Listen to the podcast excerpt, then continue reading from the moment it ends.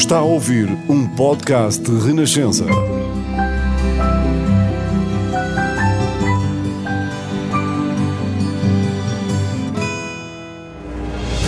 Novos caminhos estão abertos à democracia em Portugal, de vitória do 25 de Abril. Esta hora marca a vitória da liberdade no nosso país. Que cada nova geração tenha uma vida mais digna de ser vivida.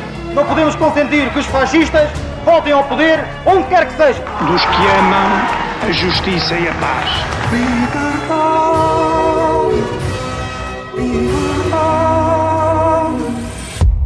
Olá, bem-vindos à Avenida da Liberdade. Este é um podcast de Renascença para percorrer os caminhos que levaram até ao 25 de abril de 1974 e pensar onde estamos hoje, quase 50 anos depois.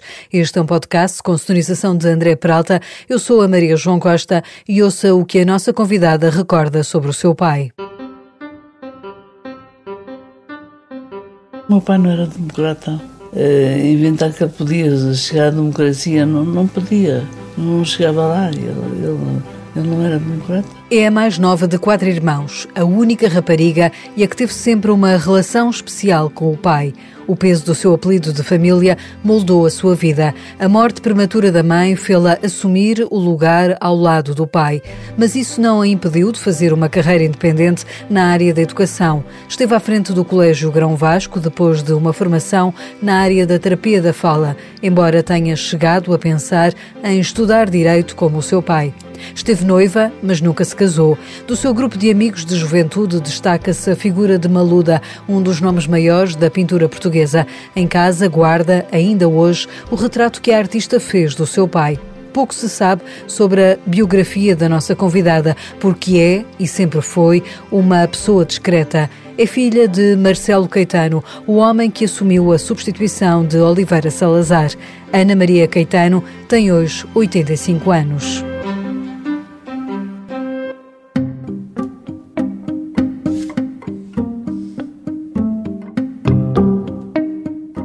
Bem-vinda à Avenida da Liberdade, Ana Maria Caetano. Que memória tem da madrugada de 25 de abril de 1974? O telefone tocou cedo uh, nesse dia em casa? Sim, tocou, tocou. E era eu que tinha a central à noite da casa e tocou o telefone para eu chamar o meu pai. E eu fui procura do meu pai, mas não encontrei. Estava, eu não sei porquê, tinha ido para o meu escritório e tinha deixado um livro aberto sobre o comunismo. É engraçado. Era o que eu estava a ler, a ler, a reler. Pronto, eu disse que não encontrava e eles disseram-me do outro lado para eu ouvir a telefonia. Nessa altura já ele teria saído de, de casa? Já tinha saído de casa. Teria sido acordado por quem? Faz ideia quem é que o avisou? Eu sei que ele saiu, depois que eu ouvi os, os batedores uh, sair, uh, mas não sei quem é que o avisou a ele. Ele dirigiu-se para o Largo do, do Carmo. Ana Maria ficou em casa. Como Sim. é que viveu essas horas? É, isso é, é muito estranho, mas é assim, eu só pensava que tinha que ir trabalhar no dia seguinte. E como tinha que ir trabalhar no dia seguinte, tinha que ir dormir. Portanto, fui-me deitar para dormir. E conseguiu dormir nesse dia? Nesse dia, depois, os, meus irmãos foram-me lá buscar, e não sei o quê, para eu não estar sozinha em casa. Temeu uh, o que é que pudesse acontecer com o seu pai? Uh, sabe, nós não éramos nem meu pai nem eu. Quer dizer, eu era parecida com o meu pai, não é? Uh, de fazer Previsões? previsões tristes, não, não éramos disso, não é? E quando foi o, o antes do 25 de Abril, houve uma tentativa, não é? E quando meu pai chegou a casa, eu perguntei-lhe: então o que é que aconteceu? O pai saiu de casa e ele disse: então era, ia haver um golpe de Estado, mas não houve. E eu disse: então e o que é que acontecia se, se o pai se acontecesse alguma coisa, para onde é que o pai ia, para onde é... ele disse, ou, ou matavam, ou, ou ia para a prisão, ou ia para para exílio. Ou seja, ele preparou-a para o pior que pudesse acontecer. E eu disse, também, pronto, fica, ficou quase arrumado, ficou assim arrumado. Quando é que depois voltou uh, a saber notícias? Nesse dia imagino que já não foi trabalhar. Nesse dia não fui trabalhar. Mas eu achava impossível faltar. Nunca faltava, portanto não sabia o que era isso. Não era uma revolução que ia travar. Não, não era. Nesse dia fiquei em casa e depois ficámos em casa, os meus irmãos foram lá ter. Ouvimos as notícias, depois ele disse, ouvem as notícias pela telefonia, pela... e nós íamos ouvindo pela televisão. E quando na televisão disseram que as coisas estavam acabadas, pronto, o golpe estava terminado. Depois nós tivemos licença de falar para ele e eram para aí umas três horas da tarde e falámos para ele e ele disse então como é que as coisas como é que dizem e, e disse, disse que as coisas já estão acabadas. Ah então está bem pronto. Foi aí que voltou a ouvir a voz do seu pai? Foi. Isso descansou-a ou ficou na mesma apreensiva com o que poderia vir a seguir? Não não não sei fazer previsões de coisas más não não sei. Esquisito porque vivo sempre numa boa A seguir a isso, o seu pai vai para o exílio nesse mesmo dia, parte uh, do aeroporto de Lisboa. Primeiro é preso e vai para o quartel da Pontinha e só depois é que o deixam partir. E depois foi para, partiu para o, para o exílio e deram-lhe a escolher eh, entre Europa ou, ou o Brasil. E ele preferiu o Brasil portanto foi para o Brasil. Como é que foram os seus dias a seguir? Como é que, quando é que voltou a trabalhar nesses voltei dias? Voltei logo dois, dois dias depois, ou um dia depois, já voltei para trabalhar. Sempre foi uma mulher de trabalho, sempre... Tinha maneira, sim, tinha mania de trabalhar e ser perfeita e, e tudo horas e não, não faltar e, e foi engraçado porque eu voltei ao serviço e encontrei um colega meu que não me falou e eu disse, ai meu Deus, começam, começam já as pessoas a, a reagir mas depois eu volto para trás e dizem, peço desculpa, eu vejo-a todos os dias, portanto, todos os dias digo boa tarde, bom dia, não digo mais nada. Mas uh, agora que eu me lembro o que é que se passou de ontem, portanto, é para dizer que estou consigo, não é? Eles eram todos meus amigos, foi assim uma história, uma história estranha, porque não fui, não fui hum, saneada. Saneada. Sentiu que tinha o respeito dos seus Olha, não uh, sei, colegas? Eu acho que me senti uma coisa muito parecida, né? mas assim, me senti amada. acho que me senti amada porque realmente eles eram tão meus amigos, eram todos de esquerda. Só aquele senhor eh, que eu tinha encontrado é que era de direita. De resto era tudo de esquerda, tudo. A começar pelo meu diretor. E pronto, e eles, o meu diretor levou um plenário e eu fui visitar o meu pai, eu fui logo visitar o meu pai na, na primeira semana, deram-me licença de eu ir à Madeira visitá-lo. E Porque ele fez primeiro escala fez, no Funchal. Teve, teve no Funchal. E pronto, e, eu fui visitá-lo, tive lá um, uns dias. Como é que o encontrou? Como é que ele estava? Também não estava choramingas, não, não estava, quer dizer, estava com força. É, é tal história. De, nós deprimimos-nos, mas não nos deprimimos à vista de ninguém. É assim, eu acho que. É claro que ele estava deprimido, mas à, à vista não, não mostrava, não é? Nem consigo, ele mostrava isso. Falámos de tudo, tínhamos a mania de falar das coisas, não é? Ele queria saber o que se estava a passar. Claro, claro, sabia tudo já. Sabia as anedotas todas já, sabia tudo. sabia tudo. Vamos andar para trás no tempo.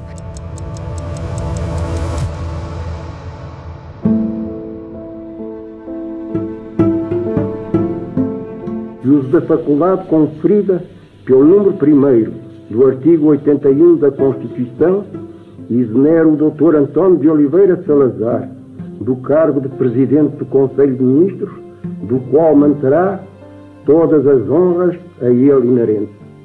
E para o substituir, no meio nos termos do mesmo preceito constitucional, o Dr. Marcelo Zé das Neves Alves Caetano.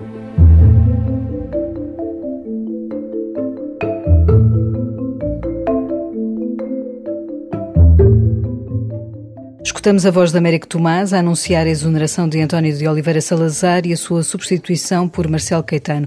Estávamos em 1968, dia 26 de setembro, o seu pai assumiu funções.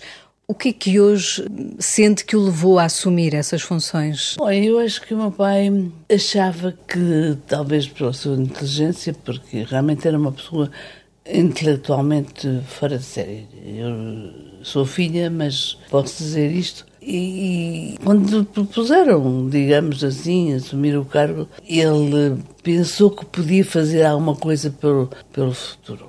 Pelo... Ou seja, um sentido de missão pela pátria. Missão, uma espécie de missão. Ainda assim, ele era um homem, até por, por esse lado intelectual de que fala, era um homem que também tem as suas ideias e que, de alguma forma, confrontava-as com Oliveira Salazar. Ah, sim, sim. E isso nunca o impediu de, de ter as suas uh, opiniões? Não, não, não.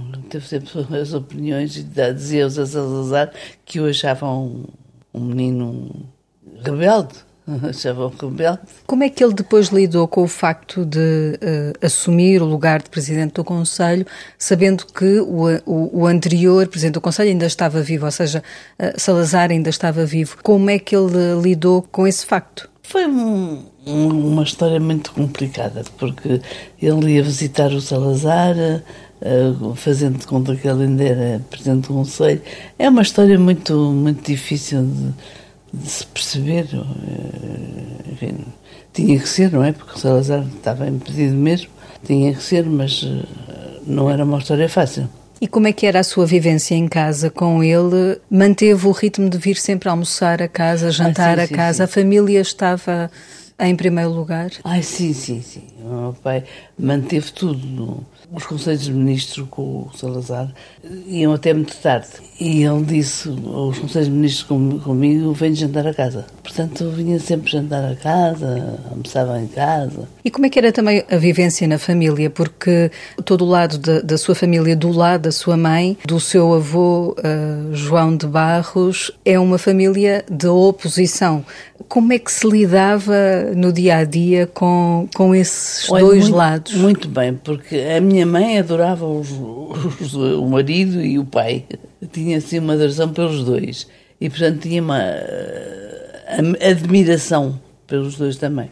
E eles dois davam-se lindamente. Nós jantávamos todas as quartas-feiras lá em casa. E realmente ele conversava com o sogro mais do que os filhos, que eram dois engenheiros. E os temas de conversa nesses jantares de quarta-feira, falava-se de tudo? Falava-se de tudo. O meu pai falava com o meu avô, estou a vê-los eh, lá na sala, depois falavam sozinhos um com o outro. E falavam sobre os livros, sobre cultura, e sobre esquerda, sobre direita, mas pronto, com muito respeito e muita admiração. Isso também lhe deu a si uh, um lastro intelectual no qual cresceu? Eu cresci nesse lastro intelectual, não é? Porque eh, a minha mãe também era uma mulher muito inteligente. O, o seu pai sempre foi um homem de, de família. Que peso é que tinha a opinião dele para si? Na sua vida social, na forma como tinha os seus amigos, se lidava com o seu trabalho, que, que peso é que tinha a opinião do Ai, seu tinha pai? um peso enorme se o meu pai dissesse isso é uma estupidez, eu ficava logo arrumada, não é? Portanto, ele tinha que, que aprovar, eh, ainda me lembro, mas já estava no exílio, que eu ia apresentar um trabalho escrito e eu escrevia, não sei se, se sei fazer isto como deve ser, ele dizia, sabes com certeza, porque tudo, tudo o que tu quiseres podes fazer. Isto para mim era importantíssimo. Dava-lhe autoconfiança. Sim, se não fosse meu pai, não tinha confiança que tenho em mim, não é? A sua mãe morre em 1971. Como é que eh, dentro da família também lidaram com, com a perda da sua mãe? Como é que o seu pai lidou com isso? O meu pai ficou muito deprimido. Quer dizer, sem mostrar, não é? Mas uh, foi um golpe muito grande. Apesar da minha mãe estar doente há imenso tempo, há 10 anos, para ele foi a perda da, da paixão dele, porque tinha sido um apaixonado por ela. E pronto, ele foi excepcional durante a doença dela, porque esteve sempre presente, ia para o pé dela o tempo todo que podia. Deixou de ir a eventos uh, sociais, só, só as coisas oficiais, que fosse obrigatório. Uh, comigo também me deprimi muito, uh, engordei imenso, mas continuei a trabalhar. E depois, mais tarde, vem a assumir uh, um pouco o, o, estar ao lado do seu pai em algumas uh, sim, sim, circunstâncias de cerimónias foi, de Estado. Foi bastante discutido entre mim e o meu pai, porque eu tinha a minha vida de trabalho e, de, e pessoal, não é? Portanto, não, não queria estar sempre acompanhá-lo, não é? E ser outra vida. Mas, enfim, quando fosse preciso, uh, muito preciso, a presença feminina, uma presença feminina, eu então estaria com ela.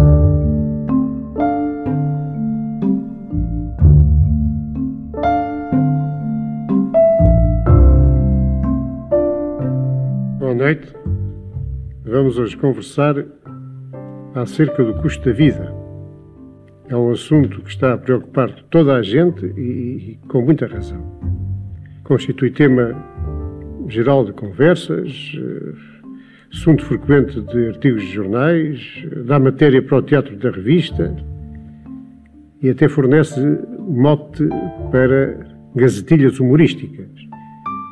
Mas também alimenta especulação política e a agitação social. Imagine-se se não será também uma preocupação constante de quem governa.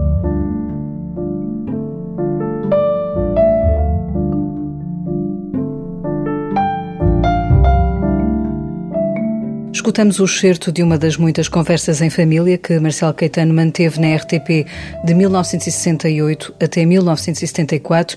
Ele foi pioneiro nesta forma de comunicar com os portugueses. Isto advém também da sua noção de comunicação e, e do lado uh, da importância que dava à família? Sim, sim, sim. Isso foi foi interessante, eu achava interessante, embora eu sempre tivesse o medo que as pessoas não, que ele não agradece às pessoas. Eh, mas isso sempre tive desde pequena.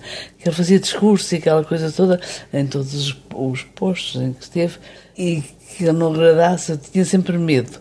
Mas foi, foi interessante e até aconteceu uma coisa quando eu fui à África com o meu pai. Eh, eu, o meu pai saiu por uma porta e eu saí por outra, por causa dos movimentos, essas coisas. E fui abraçada por um soldado, mas assim, um forte abraço eu digo muitas vezes brincadeira que nunca tive outro igual, mas um, um forte abraço e que me dizia: peça ao seu paizinho que não acabe com as conversas em família.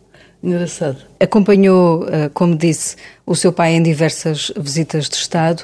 Algumas. Tem memória de uma em particular, de uma ida a Londres, onde houve contestação sim, por causa sim, sim, do, do massacre de Uiriamu. Exatamente. Foi um momento difícil? Foi, foi um momento difícil. Até porque quando nós chegamos a Londres para festejar os 600 anos da, da Aliança, ainda não estava aprovado na, na, Câmara se a nossa visita podia lá ir ou podia ser feita ou não ser feita. E depois nós fomos recebidos na Embaixada, nós estávamos na Embaixada da Inglaterra, mas uh, houve um jantar na Embaixada da Inglaterra nesse dia em que finalmente eles tinham concordado em que nós fôssemos e eu tive de um lado a jantar o Luís, que era de, do Partido Conservador, e o do Partido Trabalhista era o Wilson, parece-me que era, não sei o nome. E tive de estar ali assim a fazer conversa. Eu sou pioneira, pioneira não, eu sou, sou muito boa.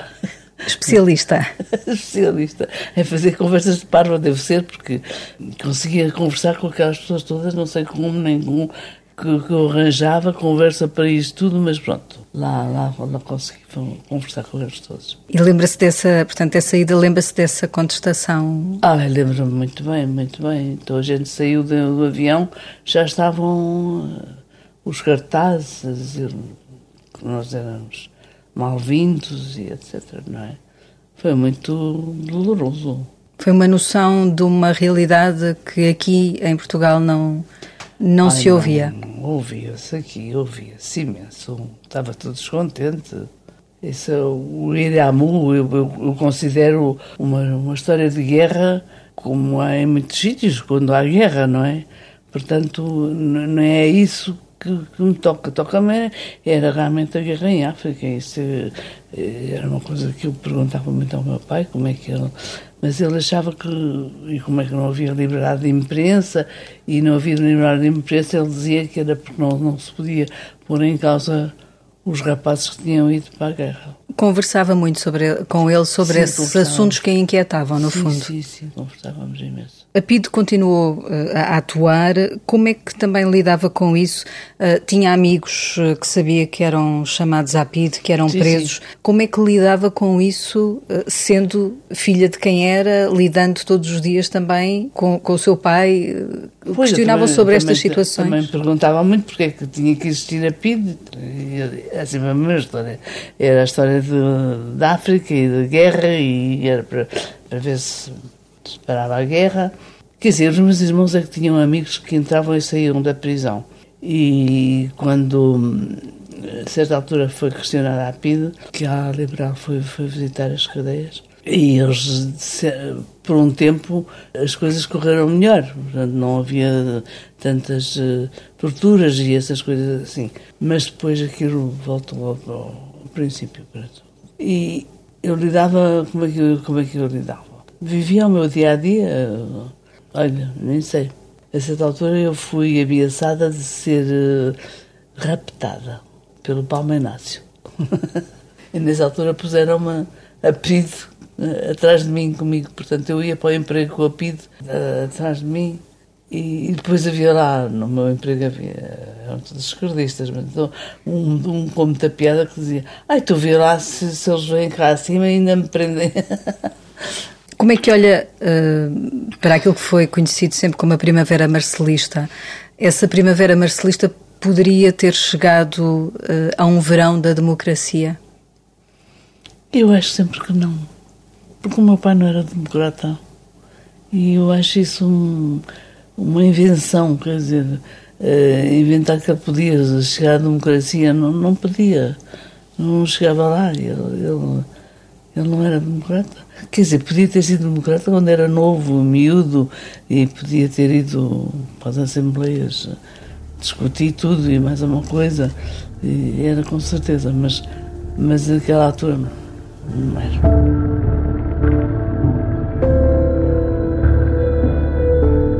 Nenhuma dúvida pode haver de que o mais grave problema que presentemente se põe à nação portuguesa é o ultramar.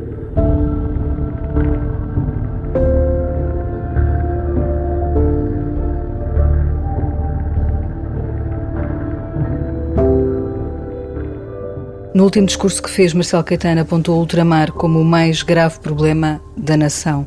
A questão colonial foi crucial. O seu pai nunca quis entregar as colónias, como depois veio a acontecer. Era um, uma questão para ele fundamental? Não, ele queria, ele queria entregar, ele queria é, fazer os novos Brasis, não é? Portanto, gostaria de ter feito, não é? Mas não foi a tempo ou, ou questão diplomática. Pronto, ele queria fazer uma coisa diplomática e, Ou seja, ele foi até onde poderia ter ido. vamos dizer assim, está muito bem dito.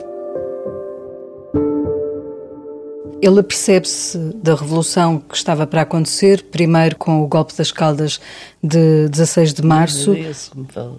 Teve de ser colocado a salvo na altura em, em Monsanto. Já o disse, tinha essa consciência de que poderia ser eh, morto. Isso também, como já aqui disse, não era algo que o preocupasse, no sentido que tinha a consciência de que era algo que poderia advir eh, da situação. Assim como filha, eh, toda essa, essa situação não inquietava, mas era contido, digamos assim. Era contido. Inquietavam, claro que a gente fazia-me impressão, evidentemente a ideia do meu pai ser morto fazia-me impressão. É? Em fevereiro de 74 saiu o livro do General Spínola, Portugal e o Futuro. O seu pai chegou a ler, era um livro que tinham em casa? Parece-me que o meu pai não chegou a ler. Quem leu foi o, o ministro ultramar, penso que é, e que disse ao meu pai que era tudo bem, estava tudo bem. Como é que foi a sua juventude? Estamos aqui na sua casa rodeados de, de quadros eh, magníficos, alguns deles de Maluda, era uma pintora sua amiga. Era minha amiga. Como é que era esse, esse grupo de amigos também, que é uma certa elite cultural, podemos assim dizer, daquela época? Depois eu tinha, tinha um grupo de amigos muito engraçado. E cá está, não havia esquerdas nem direitas, uns eram de esquerda, outros eram de direita, tanto fazia. E eu estava a, contar, a pensar numa história muito engraçada. Houve um, um rapaz que me pretendia e uma, uma vez foi. eh, Ele foi, saiu do país e voltou. E ele era de esquerda. E ele voltou do país e eu fui esperá-lo ao aeroporto. Mas consegui entrar bastante longe porque tinha os, os meus amigos da PID, que eram os que andavam comigo no, no automóvel, que andavam, depois andávamos todos juntos, porque escusávamos de gastar tanta gasolina, andar um carro atrás, outro à frente, e, e ele dizia com muita piada, dizia, vejam lá bem quem é que havia de dizer que eu havia de, de ir, sair do aeroporto com a PID quando e ele normalmente era para ser preso. Mas, portanto, esse era uma, um grupo de amigos era muito, muito diverso. Muito interessante. Sim, esse grupo era muito interessante. Eram uma, amigos que cantavam o fado, que eram realmente umas pessoas giríssimas. Sentiu diferença na forma de ser tratada por, uh, por esses amigos, por as pessoas com quem trabalhava, depois do seu pai deixar de ser presidente é, do é Conselho? muito estranho, é muito estranho, porque no meu serviço, como é que as pessoas hum, me tratavam bem, quando eram todos de esquerda, mas uh, resolveram aceitar-me, tratar-me bem. Eu não fui saneada, como ainda há um bocado estávamos a falar, por estranho que pareça, não é? Mas o, Dr. João Santos, que era, que era um homem de esquerda, que era o meu diretor, logo na primeira reunião que eu estive presente, na reunião que eu primeiro não estive presente porque fui à Madeira visitar o pai, e ele disse: toda a gente conhece a Ana Maria Caetano e todos consideram que ela é uma técnica muito boa, qualquer coisa, e portanto nada tem, ninguém tem nada a dizer. E ninguém disse nada. Isto também é a portuguesa, isto também é português. E eu não fui, não fui saneada, não é? Vivi o prego todo com eles, com histórias muito engraçadas. Como por exemplo, quer recordar alguma? Olha, depois do 25 de Abril, o nosso serviço era numa casinha uh, que tinha ao lado outra casinha. Estava de voluta, eram geminadas, mas estavam de voluta. Mas nós precisávamos de, de instalações. E então, estranhamente, puseram-me na comissão. Punham-me na comissão para tudo. Depois do 25 de Abril, eu já não, já não valia nada, não é? Punha-me nas comissões para tudo. E então eu, eu, eu pensei, eu ainda fui ao Pedro Santana Lopes, que era, que era secretário de Estado da Presidência do Conselho, para, para arranjar casas e etc. E, mas depois lembrei-me de, de, ver se podia, se arranjava dinheiro para fazer uma para arranjar instalações.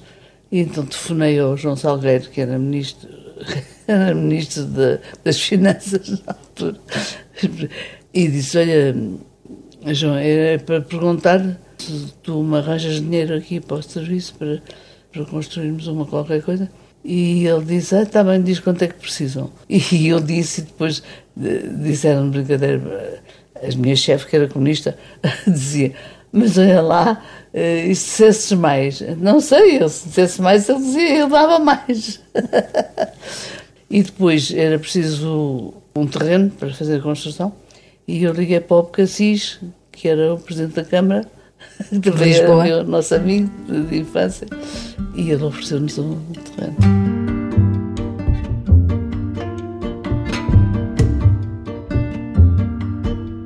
Vamos andar para a frente no tempo, saltamos para o pós-25 de Abril. Depois, quando o seu pai vai para o Brasil, ele no fundo refaz toda a sua vida académica, nomeadamente porque também tem toda essa experiência, integrou-se bem no, no Brasil.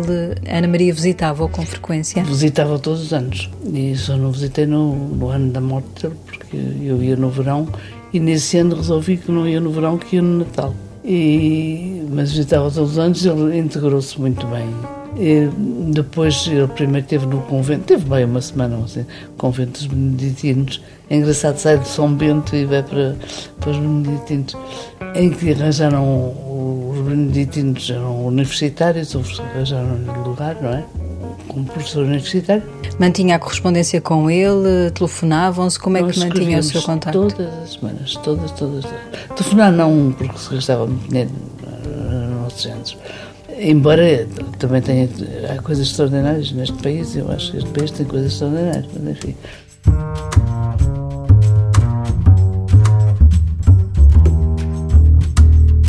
Houve uma telefonista do, dos telefones, que me telefonou um dia e disse assim, quer falar com o seu pai, então falo que, que é de graça, que eu passo-lhe a chamada. Isto são coisas que não, não se agradecem, por mais que eu queira, não é?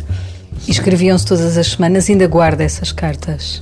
Guardei muitas, até muitas fora, porque hum, falávamos de coisas muito íntimas e eu tive medo que fosse para. para e, portanto, a mãos erradas. Não, Foi mantendo o seu, o seu trabalho, mantendo a sua atividade. O meu colégio, que eu tinha feito um colégio também, não é? Lá no colégio tentaram pôr-me na rua, porque, é claro, fizeram só imensas assembleias e, e tentaram pôr na rua. E os comunistas diziam, os, os pais comunistas que lá estão, diziam, ela está cá para, para ganhar dinheiro para mandar para o pai e vamos ver se, se a pomos daqui para fora. E eu nessa altura foi dito, mas agora é que eu não vou. Nem que seja lá o que for, mas também tive sorte, porque depois não aconteceu mais nada. E aconteceu muita coisa, claro, 25 de Abril, lá no colégio teve imensas, imensas atrapalhadas, imensas confusões, hum, pessoas a entrar, pessoas a sair, pessoas a tomar o colégio, etc.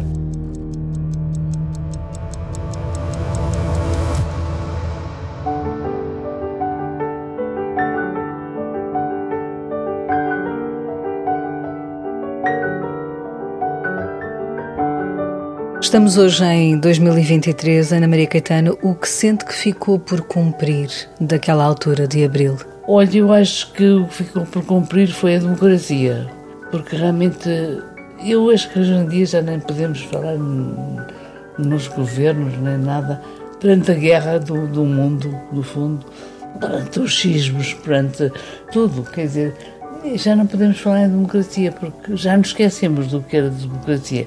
E realmente democracia não há. Não sei o que é que existe, mas não, não há. Lá, não é uma democracia, isto é uma, uma robot, robocracia. Isto é uma pouca vergonha, não é? Como é que vê a situação, sobretudo na área da educação, eh, a área em que sempre trabalhou toda a sua vida? Estamos com a contestação constante dos professores na rua. Como é que olha para o ensino em Portugal em 2023? Eu acho que é, não é mau, o ensino não é mau. O que é mau é, são as condições de, de vida dos professores. O que é que seria revolucionário em 2023, Ana Maria Caetano? Outra revolução. Eu não sei, só, só se for isso. Obrigada, Ana Maria Caetano, por ter percorrido a Avenida da Liberdade. Muito obrigada.